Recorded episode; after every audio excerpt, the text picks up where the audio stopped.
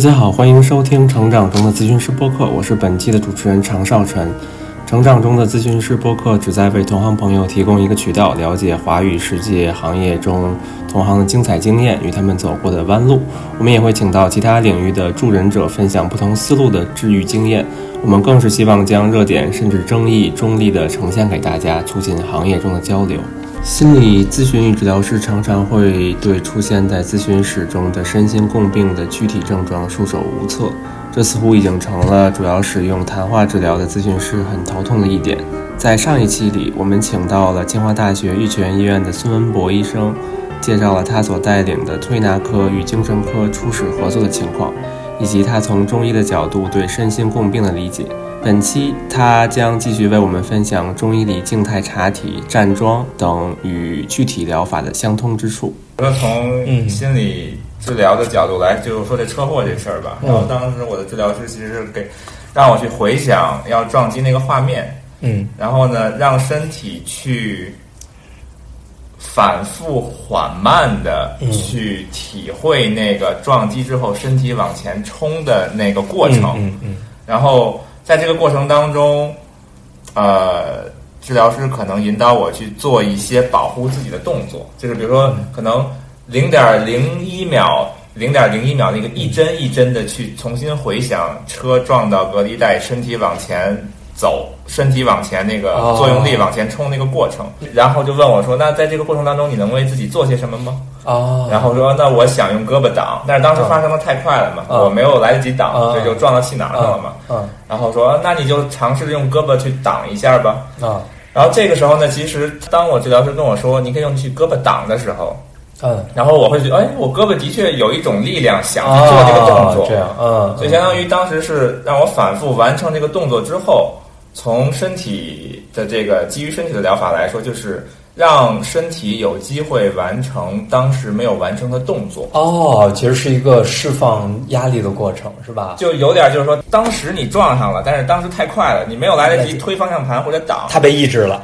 对啊，然后你反复去做这个动作，于是身体 就觉得这个动作完成了哦，然后这种再往前倾的感觉就会降低了。对，你看这个其实我觉得就是一种治疗上的互补。嗯，我们推拿强调的是被动。我们是被动，我们通过动态或静态的查体，比如说，呃，比如是这样啊，就这种张力积累在你身上之后，它一定是有表现的。呃，当然，你刚才说的是让患者去主动去做这个动作，其实也可以得到释放。嗯，哎，这个我觉得是非常好的这样的一个思路。嗯，其实它也是就是就还是回归到中医阴一阳的思路。嗯，主动是偏阳的，被动是偏阴的。嗯，我们推拿的手法的话，更多的是被动。比如说，当你想做这个动作的时候，其实你的肌肉的记忆，它是应该是有一些张力积累，就是说建立在你的关节里的，是吧？我们其实更多的是什么？我们会观察你，比如说，比如说，如果你觉得哪有不舒服的时候，或者说在观察你整体的时候，比如说，我们就以肩为例子，我们会观察你，比如说你静态待着的时候，你肩膀的位置是什么样的？OK，尤其我们有时候是会要对比两侧肩膀。包括你挡，有的时候是两手挡，有时候一手挡，我估计可能也不太一样。我们比较熟悉的，比如说像一个健身教练，嗯，呃，或者说一个一个一个不是健身教练吧，健身教练相对来说会专业，比如像一个健身的人，嗯，瞎练，强化了他的这个胸肌，结果他的背特别疼，他然后他往那一站，然后我们发现，哎，他这个手就往那一站，他放松一站的时候，手就带在他身体前面来了，就有一个微微前面的这样的一个角度，他不在身体两侧。那这个时候我们就会发现他的哪侧急哪侧缓。刚才我们说阴急阳缓，是吧？呃，用用分析你你这个前驱的这个，但其实，在我们的关节上也有急和缓，是吧？但是关节它的方向比较多，角度也比较维度比较大，所以在这个时候呢，我们就就前后可以是阴阳，内外可以是阴阳，所以我们有的时候就直接用这种方向，然后来去呃，就是说来来去看它。那在这种时候，我们就可以找到张力高的那个。关那个肌肉，然后呢？呃？去做手法松解，就是放松啊，放松。对对对，中医的话，我们可以说是经络的急，是吧？经络的拘急，我们通过推拿手法给它通经络，是吧？让它放松，是吧？那从现代医学角度来讲，我们看它的肌肉哪块肌肉张力高，我们通过手法给它放松。我们还有动态查体，但是我们的动作一般来说是让它去活动，而不是特定的，比如说格挡这些具体的动作。嗯，我们是让它活动，比如举手往后伸。然后我们会看他关节动员的顺序。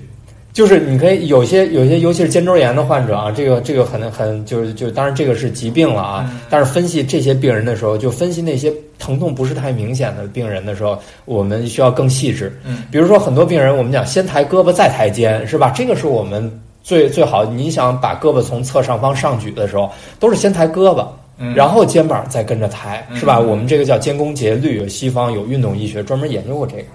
那有些人呢，他就是哎，他抬到一定角度，抬很小角度，这个肩就开始耸了，然后就再再抬胳膊，嗯啊，然后哎，我们就发现他这个就是像这种运动的这样的异常，我们叫我们我们用动态的查体的方式，我们要看具体哪条经络的哪个位置，或者说具体哪个运动它代表哪个后面代表哪个肌肉的。这种功能性出现问题的时候，我们用推拿手法放松，就是我们都要找到那个责任肌肉、责任节段。而你这个是其实是从我们患者主动的这样的一个动作的方式，来去释放它张力。创伤的时候，哎，对对对，什么？是的，是的，发生了这个之后，你的身体需要做什么？是是是。然后大概有一个需要做什么的感觉，去观察你的身体是否有这个动作的那种倾向出现。嗯，有这个倾向出现，就顺势而为，就咨询师引导你做出这个。哎，对对对对，我觉得这个其实也是一个相互的一个弥补。啊，对对对，我觉得还 很有意思。我觉得 学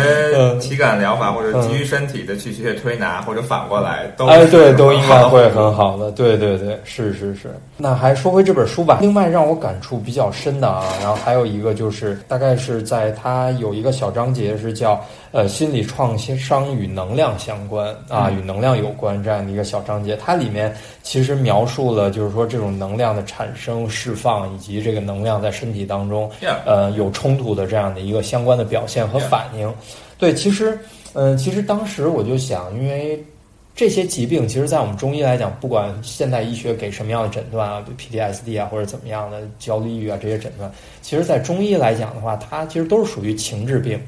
是吧？啊，那我们中医的其实五个情志，我们的喜怒悲恐惊是可以这个对我们这个五行是有相应的这样的一个配属的。嗯，那我们的这个悲是我们是属肺的，所以是入我们的这个金这一行的。嗯，啊，那我们的这个从五行来讲的话是火克金，是吧？啊，那火的话呢，对应的是中医的心的这个脏器，心脏的心啊，心的脏器。那我们的是喜入心。所以说，对于一个悲伤的人来讲，那如果他悲伤过度的时候，你要你要用一些高兴的事情，这个就是我们说冲冲喜是吧？有的时候说这哎，可能在这块儿也是有这样的一个由来啊。然后这种情志的话。能去逆转他的这种悲伤的这样的一个状态。OK 啊，那再举一个例子，比如说我们的恐是吧？刚才说我们的受到了一个这个惊惊吓，恐则气下，就是说我们中医认为，就是说这个呃人在大惊促恐的时候，可能有一些这种二便失禁的这样的一些症状，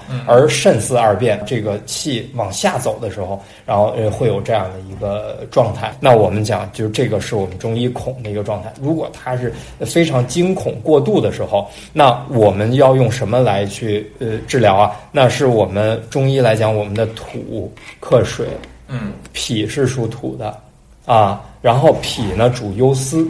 ，OK，就是你要让他去想，让他去去去稍微殚精竭虑一些，或者说。啊，去让他去思考，这个用脑子去担忧一些事情，嗯，然后这样的话呢，我们认为他恐惧的这种感觉是会减轻的。也就是说，在情志过急的时候，要用他被他克制的那一个型的这种情志，然后来去对患者进行干预。OK，这样的话呢，有可能就是说，我们我们从中医的这种理论的角度认为，哎，就可以把他的。这样的一个情况得到一个缓解，就相当于是中医治疗情志疾病的一个方法，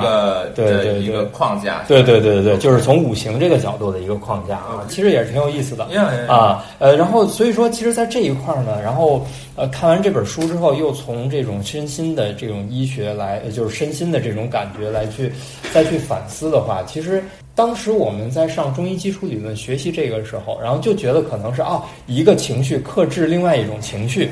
那当他有这种情绪疾病的时候呢，我可以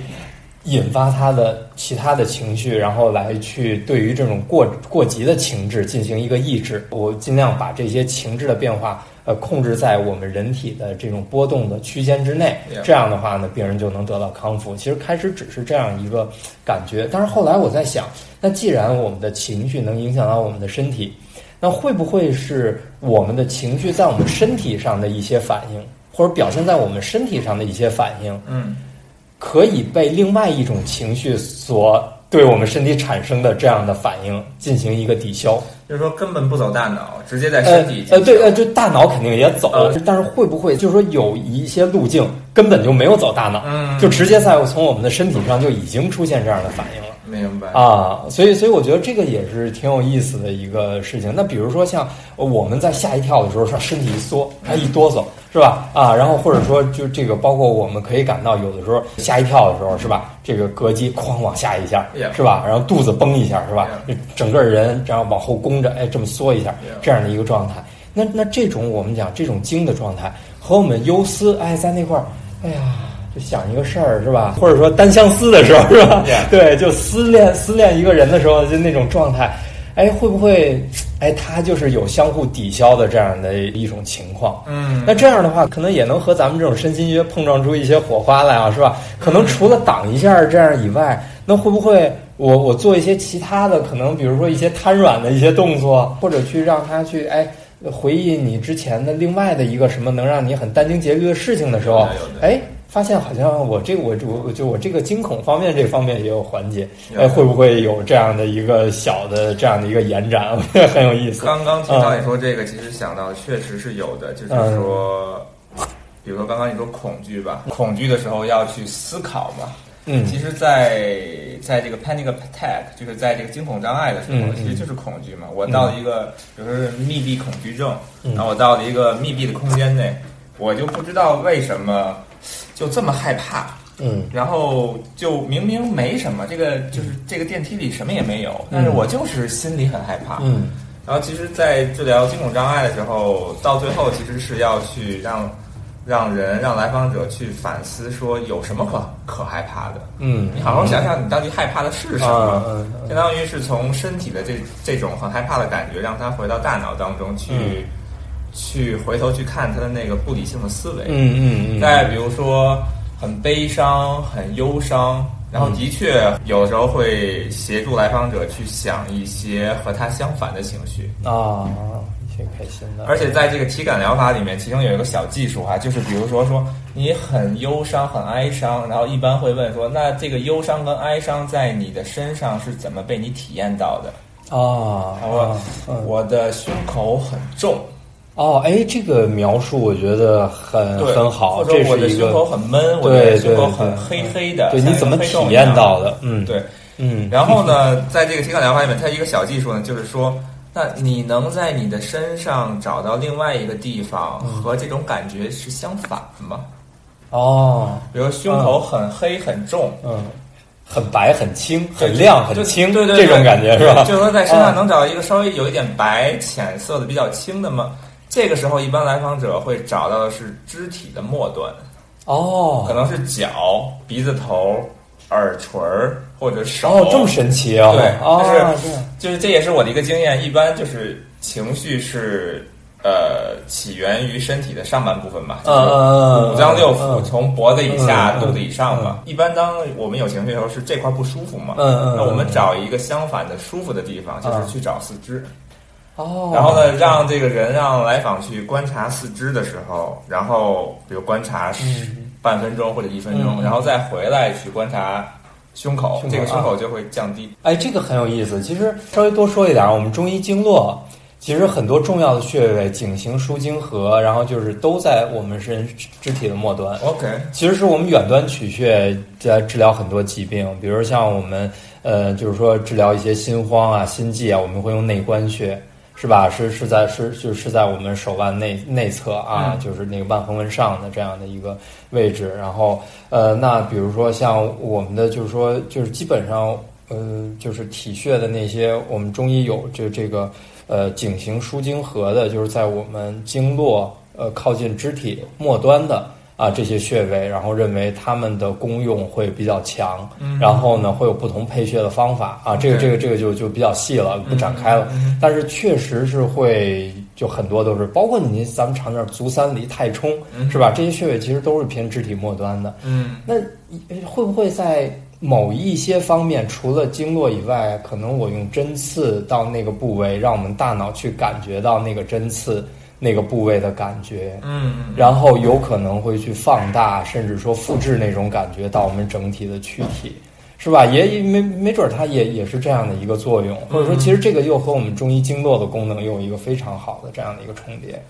啊，我觉得很有这个意思。跨学科，对对对对对对，没有没有，这个这个到时候我们可以在下面再深入交流。呃，然后另外的话，我呃，这个书还有一个呃，给我比较比较有共鸣的一点吧。嗯然后其实是在它的一些练习方式上，嗯哼它有一些东西，呃，它这里面翻译它好像叫觉醒练习，嗯就是让自己去感知自己的身体。嗯这个和我们中医的站桩简直是像极了我们中医站桩的一些方法了。就是比如说像我们中医，我们中医在去锻炼或者导引啊，包括我们中医很多功法的时候是会要站桩的，比如说我们的无极桩啊、太极桩啊，包括我们形意拳啊，也有也有他们自己的这样的一些桩法。站桩的目的是什么？这个问题还不是特别好描述，因为站桩目的其实是是它是有很多的。嗯比如说像武术的话，它站桩的话，有的时候是为了让让身身体很整啊，就是身体要整肃在一起。嗯然后比如说像我站桩的目的，我站桩的目的其实就是要让我的身心放松下来，就是我觉得站桩是一个非常舒适的一个过程。，Yeah，就是中医很，嗯，就是中医不太追求站桩的目的是什么？OK，就是站桩这个东西本身就是一个，就你只要站，你就会觉得很舒适啊然后慢慢你就会站上瘾的这样的一个感觉。因为我不是武术世家，我可能对站桩没有那么深的理解，但是我估计你刚才那个问题，可能很多就是去去专门练练习这样的人，他他会告诉你，就我只是浅显的把我知道的，就是说分享一下，比如形意拳的桩法，它和普通的桩功是不一样的，它有的时候它的一些桩法是需要发力的，它出拳的时候是要发力的。嗯然后，那我们比如说像我们站无极桩、太极桩的时候，其实就是为了健康舒适啊。我们在站桩的时候，那像我是不太进行这种一手的，就是他们有时候要把自己的，比如说一手丹田啊，是吧？手放在哪对，呃，它不是手放在哪意念手在哪儿，就是你脑子要想在哪儿。你看手是就是攻守的手，对防守的手，对对对，他就是说你在你在比如说你在站桩，你在站定了的时候，然后你要用你的大脑去观想你的身体，OK，啊，比如说你就一手丹田是吧？你就想你的这个呃脐下或者说脐后啊，然后就是说这个位置啊，然后然后去感觉它，然后比如说有什么气体啊，当然这是内政的范畴了啊，这个这个我也不是特别了解啊，嗯但是他们有这种一手的这样的一个呃一个情况。嗯我站的话，因为我是搞推拿的，所以说我在站桩的时候呢，比如说一天进行完推拿治疗之后，啊、那我身体可能也会有一些，嗯，不能说不舒服，就是说有一些我意识不到的代偿的状态。这个状态呢，我自己可能我的感觉是舒适的，和日常是一样的，但是一站桩的时候就会体现出来。啊，啊，就是你不站桩的时候，你感觉不到它有一种紧张啊、不舒适的这种感觉。但是站桩的时候呢，会有那种感觉。那通过站桩，比如说你站十分钟、十五分钟之后，嗯这种感觉会消除，而且会很舒服。有的时候会，呃，在一开始站桩的时候出很多汗，也很累，而且站不了多长时间。现在的话，哎，一站可能四十分钟、一个小时，很快就过去，而且后面的话会很舒服。你就有时候觉得，哎，我们中医来讲，有时候就类似入定的那种感觉。嗯就是中医的呃，这个有一个说法啊，呃，当然不一定不一定对，但是有一个说法，我们讲一动不如一静，一静不如一定，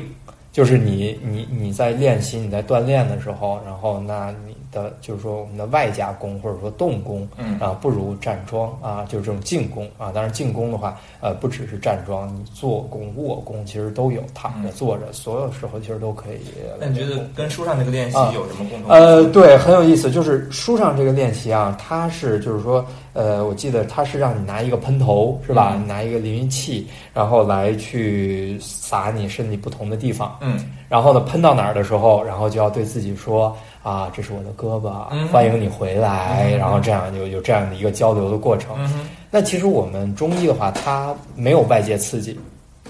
而且其实中医的有一些站桩，外加工的站桩的话，他可能会拿一些武器，拿一些，比如说练枪法、练棍法的时候，他可能会端着枪、端着棍去站。但是内加工的桩法的话，往往不加东西就是人在那块儿站。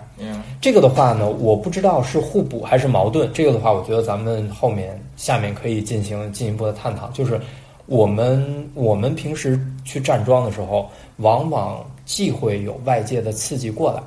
呃，尤其是在站桩的时候，因为我觉得这可能不一样。就是你在喷头淋洒的时候，其实是不是一个大脑非常宁静的状态？就是说，你还是是会去看，会会去听，会去感觉。那在这种状态下的时候，你可能会看着它啊，一点一点走，一点一点走，这样。那这种时候可能哎，告诉我回来，它其实是属于在阳中之阳，是吧？在在嗯动中，然后我们用外界的刺激，然后来去刺激方法。但是中医站桩的话，呃，一般来说我们讲要避风寒湿，包括雷电的天气都不要它不也不能有外界的刺激。OK，尤其是你在观想的时候，一定要非常宁静，不要有外界打扰的时候是最好的。嗯当然，外面如果有一些草木之气，是吧？再有一些鸟叫虫鸣，是吧？就是亲近自然的话，嗯认为是那种是人体最放松、最容易到达一个宁静的这样的一个呃，就是说呃，就一个氛围里啊。这这是说说一个小笑话调剂一下啊。嗯我那个说说这个北京中央大学说没有适合谈恋爱的地儿，为什么？因为晚上但凡黑的地儿都有站桩的，对你可能你和你女朋友正约会呢，然后一阵拥抱之后一睁眼，旁边一圈人围着你站桩，这是我们北中医的一个一个一个小笑话。啊对，然后然后就是就是在这种地方，然后人的心智更容易沉静下来就其实他是更容易感受自己的一个状态哎，可能是这样。说到这儿，让我想起一个哈，就是在心理治疗里面嗯很常见的许多来访的症状叫解离。我哦不知道解就是解离应该是从那个 dissociation 那个词儿过来的。它就是解离这种症状是怎么形成的呢？当人在一次大的灾难、大的创伤，或者在小的时候持续体验到唤醒程度很高的情绪的时候，嗯人的身体是受不了的，人的神经系统是受不了的。哦于是人的身体、人的神经系统会自动关闭和也是一种代偿是吧？对对或者说是一种保护生反应，对巧生存技巧，对对对对。然后，但是呢，它当把这个关闭之后呢，相当于我们这个人和五脏六腑的联系会断开。联系，那个觉察感就弱了，哦，就会非常弱。哦，然后有的呢会弱到就是觉得对自己的胳膊呀、对自己的四肢啊都觉得联系感很弱。嗯嗯嗯嗯就是比如说我把哎，临床是有这样的，临床对吧？就是比如说我把胳膊放到我啊面前，啊我知道这是个胳膊，啊但是我就不知道它，我我不感觉它是我的。啊，对对对，于是有一种方法，或者说有好几种方法，就包括练太极拳、练瑜伽，嗯包括这个书上介绍的各种练习。嗯当人去做这种练习，做的时间长了之后，我会听到我的有的来访者，就是有这种四肢或者说内脏都解离情况很严重的来访者，就说：“哎，我练瑜伽练了半年之后，一周两三次，嗯我会发现。”我慢慢的从指尖，从指头的顶部，从、嗯。从指尖开始能感受到我的手手了。啊，是的，是的。然后慢慢慢慢就整条胳膊都能感受到了，啊对然后再慢慢哎，我的内脏好像、就是、好像都嗯。就是比如说我回来了。我喝一口水，我能我哦流下去，我之前只能感觉到水流到喉咙，我现在能感觉到它流到嗯胃胃了。啊，这样就是嗯我估计像站桩啊、瑜伽、太极啊这种把注意力投向身体、投向内在的，都是在重新建立跟身体的一种连接。哎，其实这个你刚才说到这个的话，我觉得其实从力学的角度是是是有解释的。呃，其实我们在治疗一些内脏疾病的时候，你刚才说到内脏的一些问题嘛，尤其是消化系统、胃系统，我们那经常会有病人跟我们说，就就觉得这个水好像没喝到胃里、嗯。啊，然后就觉得好像，尤其是胃那一段好像没有，就喝完之后就进肠子了，那他他有这种感觉，就就就很就很奇怪。嗯然后呢，我们通过推拿手法，往往能够很快很快的进行这样的一个一个松解。，OK，呃，我觉得就是说，当当然当然这只是一个完全假说啊，这个这个呃就是说依据很薄弱，只是我们临床经验啊，仅仅是分享，然后包括听众朋友们也是只做参考啊，不一定对啊.这个呃错了不要喷我啊。对，就是说我们在用推拿手法在治疗的时候，其实我们的内脏如果它周围的筋膜张力是高的，或者说它本身的肌呃就是说这这种肠道的肌肉张力是高的。呃，那我们肌肉它是属于中医筋的范畴，是吧？所以我们通过内脏手法，我们可以把它这种筋的问题解决。啊，中医的话，我们可以说理筋，是吧？可以说我们的疏通经络都没有问题。从现代医学角度来讲，然后我觉得，那如果要是它的这种运动功能出现异常的话，就是它的张力过高的话，它的运动功能一定会出现异常，那它的收缩会不会产生异常？嗯，是吧？那所以说，它就就容易感觉不到某一阶段的蠕动，Yeah 这个是蠕动。Yeah 另外，温度，温度的话，我觉得也是很有意思的一件事儿。比如说，像我们经常会在这个，也是我我我未来希望去进一步研究的这样的一个方向。嗯那就是说，我们很多病人他在有腰疼的时候都体验过，这边怕凉，坐着的时候。这个屋子是密闭的，他又觉得别的地儿都是暖和的，哎呦，这个腰感觉老有冷风嗖了着，老得围一个东西啊，这种感觉。那这种凉的感觉，其实它是对于这种温觉的迟钝，啊，或者说对于冷觉的这样的一个敏感啊。那这种状态的话，往往我我们临床的解释，或者说比较偏科学解释，中医的解释，我们讲经络闭阻，或者说这个寒邪困阻于局部啊的这样的一个表现，比如通过拔罐儿什么，我们用一些散寒的方法啊来给它缓解。我们用现代的语言来讲的话，会不会是因为比如说局部的血液循环障碍？筋膜张力升高造成局部血液循环障碍，这样的话，内脏的温度不能带到体表，让它的温觉，呃，这个神经末梢，然后不能被激活，冷觉神经末梢更充分的激活，所以说它那一片儿会会冷。嗯这个从理论上是解释得通的啊。嗯那我内脏会不会也有这个问题？嗯是不是？我当我内脏收缩的话，它会不会也处于一个缺血的状态？嗯那那这个时候我，我一旦我喝一，就是说就是说我我就我喝一个常温的液体的时候，是吧？那我的这些神经末梢就不太容易被激活，所以不管从温度和触觉，就是这种感觉上，它都会有缺失然后就觉得直接到肠子了或者说这块儿没有呃，只会到嗓子。我觉得这个有可能也是一个解释的，至少是一个思路。是的。啊，对对对，对我觉得很有意思。对，就这一块儿，其实其实就是说我们的站桩的时候，嗯你相当于就是其实也是打开这个通道嘛。嗯我们觉得也是，当然站桩有一些人会内证，就是他会内观，就是看自己的脏器，有些人甚至能看到脏器能量的颜色。但是这些我们就不过多去探讨了。嗯但是比如说就我个人站桩的感觉就是这样，比如说我治疗完了之后，我在站桩的时候。尤其是刚站的时候，呃，然后，然后，然后，首先先过心这一关，就是刚开始练站桩，心会特别乱，就是你站那儿的时候，你就不想站那儿，你就不知道为什么，明白就是我不就站那儿吗？是吧？我平时我也这么站，但是当你真正的去想沉静下来站桩的时候，就心里哇塞好乱啊！我说要不今儿就别站吧，就是这个时候就需要你的大脑意识去压制你的这种，就是说你要告诉自己，我现在只是站桩，然后我要坚持住了啊，坚持住了。呃，当然你站一段时间之后，这个就没有了啊。嗯呃，在尤其是在开始的时候，我这个感觉特别明显，甚至有几回我都因为这个放弃了。嗯啊，然后就会觉得哎呀，新冠好难过呀。但是可能你大概也就站十分钟左右的时候，然后你就会发现那种心理嘈杂的感觉，甚至心理嘈杂引起的那种呼吸障碍的感觉，它就逐渐都消失。嗯不知道从什么时候开始，你就会觉得啊、呼吸好顺畅，你就会感觉你的呼吸呼吸很缓慢、很平和，然后整个人都特别安静。然后就是那种沉沉的，然后或者坠坠的，然后或者说有些人会觉得飘在水里，但是我没有那种感觉，我会觉得就好像我就是空气的那种感觉。嗯。然后再站一会儿的时候，你就会发现，哎，我有的地方会发沉，嗯。我有的地方会发紧，哎，我的这个胯不自主，它自己动了一下，OK。很快它动了一下，嗯。然后我的这个肌肉开始哒哒哒哒哒，有时候发抽动，嗯。然后这个时候呢，我就会把我的意识去挪到那个我的肌肉那块儿。嗯因为我站桩也不是就是说专门去练习什么啊，然后所以说呃可能不像人家就是那么专业，或者说路子不一样啊，有时候也不能说专业和不专业啊就是可能路子不一样，然后他们可能会一手，比如说一手丹田或怎么样，但是我的话我就把意识就就放空。放空完了之后，然后，然后当出现这个时候，然后我就会去想，哦，你在抖啊，没有关系，你在抖啊，那怎么样？你你会更舒适一点。嗯然后就我我也不刻意去动，不刻意去调整，装还是那个装，身体想怎么调整，让他自己去调整。我的意念只是跟随着我身体去走就好了。嗯然后我就会去想啊，好放松啊，一会儿是不是就会好啦？颤抖完是不是就会好啦？舒服的感觉是什么样的？那你要达到那个样子，你想做成什么样子啊？你想有一个什么样的张力的变化？嗯哎，有的时候就身体就会腾机灵一下，机灵一下，呃 那就那那就这种感觉。哎，过一会儿之后，再站一段时间之后，哎，然后就又会觉得特别舒适这样的一个状态。对，我觉得这个其实和我们的它里面提到的很多我们讲觉醒练习，就是就很有很有共性。刚刚你说的这个过程，我跟我的来访有的时候在我们咨询里面前五分钟、前十分钟都在做这个事情，哦，是吗？就在做，就是说嗯感受重力对于身体的作用力，啊，啊然后整个身体微微往下沉的感觉，然后包括沙发对于椅子支撑的支撑感觉啊，然后就感受那个重心，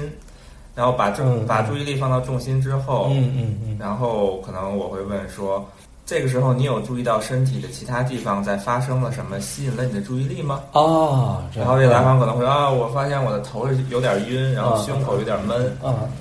一般这就是一个入手点，哦，说明说嗯通过这个安坐练习或者通过这个站站桩，我们知道今天身体的状态是什么，我们知道今天身体想表达什么，哦，从这儿入手，呃给他一个调整的方向，相当于就是从这儿我们从这儿入手，很可能是一个很好的入手点。就是比如说，哦，你胸口很闷，有一个画面吗？然后就嗯有一个回忆吗？嗯嗯嗯或者说你会怎么描述胸口很闷的这个情绪呢？然后可能就打开了一个嗯路径，然后就可以就是相当于今天身体可能想来描述这个东西，想表达这个东西。对，哎，其实我觉得真的就是，嗯，别看今天 今天聊的，我觉得有很多就现场的启发。嗯，其实其实真的这个这个，我觉得其实也是可以从阴阳的角度来去分析的。就像我刚才说的似的，你们要和病人要要要和来访者交流，是吧？要和来访者交流。就他其实是在他的意识或者说是这种主动的去思考的这样的一个过程当中，嗯比如说，呃，在你的引导下，你去感觉自己，感觉椅子的支撑，感觉外界对你的刺激，是吧？这个其实是在主动当中用主动的方法进行治疗。嗯但是中医的话呢，是在放空、宁静的方法，就是至少站桩这一块儿，我我我个人的这种方法呃这一块儿，是在一个宁静的方法、放空的方法的这个过程当中，然后外界不给予刺激，嗯，然后你自己去感觉的这样的一个过程。嗯而且其实中医，因为我之前跟我师弟，我师弟他是武术世家，他的推拿手法，包括他的站桩啊什么的，我基本都是我的站桩方面都是他帮我指导的，他来他来教我的。然后他说就是。呃，他们练练练功当中啊，有一个就是说有有就就有一个小关窍，就是有一个怎么说小小小技巧，就是要呃就是怎么说要以假乱真，不要弄假成真。弄假成真就是现在走火入魔的意思，就是他他这么跟我说，就是比如说像我们在站桩的时候，我们要虚灵顶劲，就是就是行，就是说这个说的说白一点之后，就是要觉得百会这块儿在上面有一根绳儿领着你去往上提溜着你往上走，嗯。但是你的身体不能往上顶，就是你身体不能特挺拔，我脑袋哎使劲往上顶，嗯。啊，不能有这种感觉，或者说说朴素一点，站桩这种体验也好，哎，可能会需要老师来进行一个，尤其是前期的时候进行一个引导。嗯包括我们站桩也是，我们站桩想找到自己中立的位置，其实很难的。啊开始我认为站桩不往上一站就行了，嗯结果我那师弟特别有意思，然后他说：“你站稳了吗？站站中立了吗？”哎，然后他轻轻的就拿一根手指轻轻在我肩膀一点，啪一下我就往后倒了一步。我说：“哎，我说你干嘛了？”就碰你一下，，OK，然后说你站的是不正的啊！你开始的时候就就是说白了，就是说你身体有很多代偿。当你没有习惯那个状态的时候，你自认为是正的。然后我第二次站，我说：“哎，你看往前一下，看我是不是往前一点？我往前一点。”他在我屁股就尾骨这块儿，他抬了一下，我又往前一步。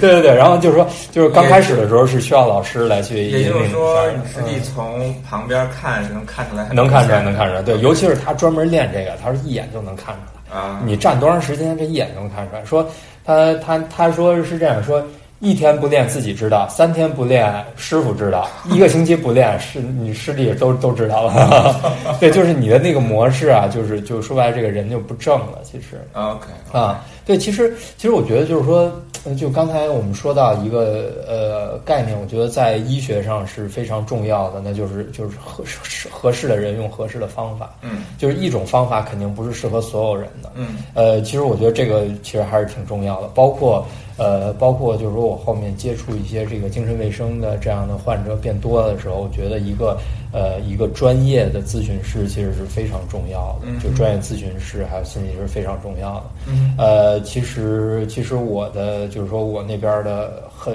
呃怎么说呢？就是就这么说，我我不知道好不好啊。但其实真的是有很多患者，尤其是来到我们推拿科的，可能他最后可能找不到别人帮助他了，可能也是这样筛选下来了。很多患者过来之后，然后说。呃，说他做了几次心理咨询之后，说抵触心理咨询了，嗯，说太难受了。说在心理咨询的时候，嗯，包括我看这本书的时候，其实我我也是有一定顾虑的。这个也是过来跟大家进行一个探讨，就是有的时候是要让患者回忆起当时的一些场景的，嗯嗯，对。然后有的时候我们很多患者他会很痛苦，而且他这个痛苦走不出来。我觉得这个其实和参禅那个有可能会很像。是的，就是如果没有一个老师或者没有一个专业的人去加以引导的话，可能反而会让他陷入一个很痛苦的这样的一个境地。是的，这而且说实话，这个国内我不太了解这个行业啊，其实，但是我们很多患者他会说，就是他去的一些机构那边说时间卡得很严格，嗯，然后就是说我的问题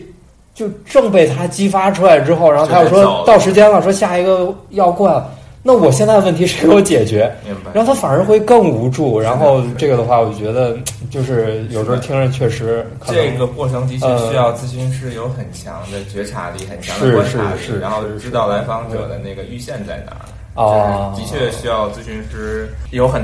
有不少的经验，包括其实我也在嗯学习。但是好像嗯同时嗯。从这个角度来说，其实推拿好像就有它的优势呃对不用去刻意的回想那些痛苦的经历，哎是的是的是在身体上去做。对对对对对，就是呃，其实推拿也是，就是说也是有一定局限的，就是它只就是它身体的躯体表现比较强烈的时候，推拿的效果往往是非常好的。嗯，如果就是包括跟精神卫生科那边合作的时候，我也发现，如果他真是情志上的问题很重的话，那我们仅仅能帮他缓解躯体的问题。嗯但是其实情志的问题的话，可能还是需要一些药物来进行干预或者说需要一些就是说作业啊，或者说一些这个咨询呐、就这种就就就这些治疗方法明白。啊、来进行一个干预。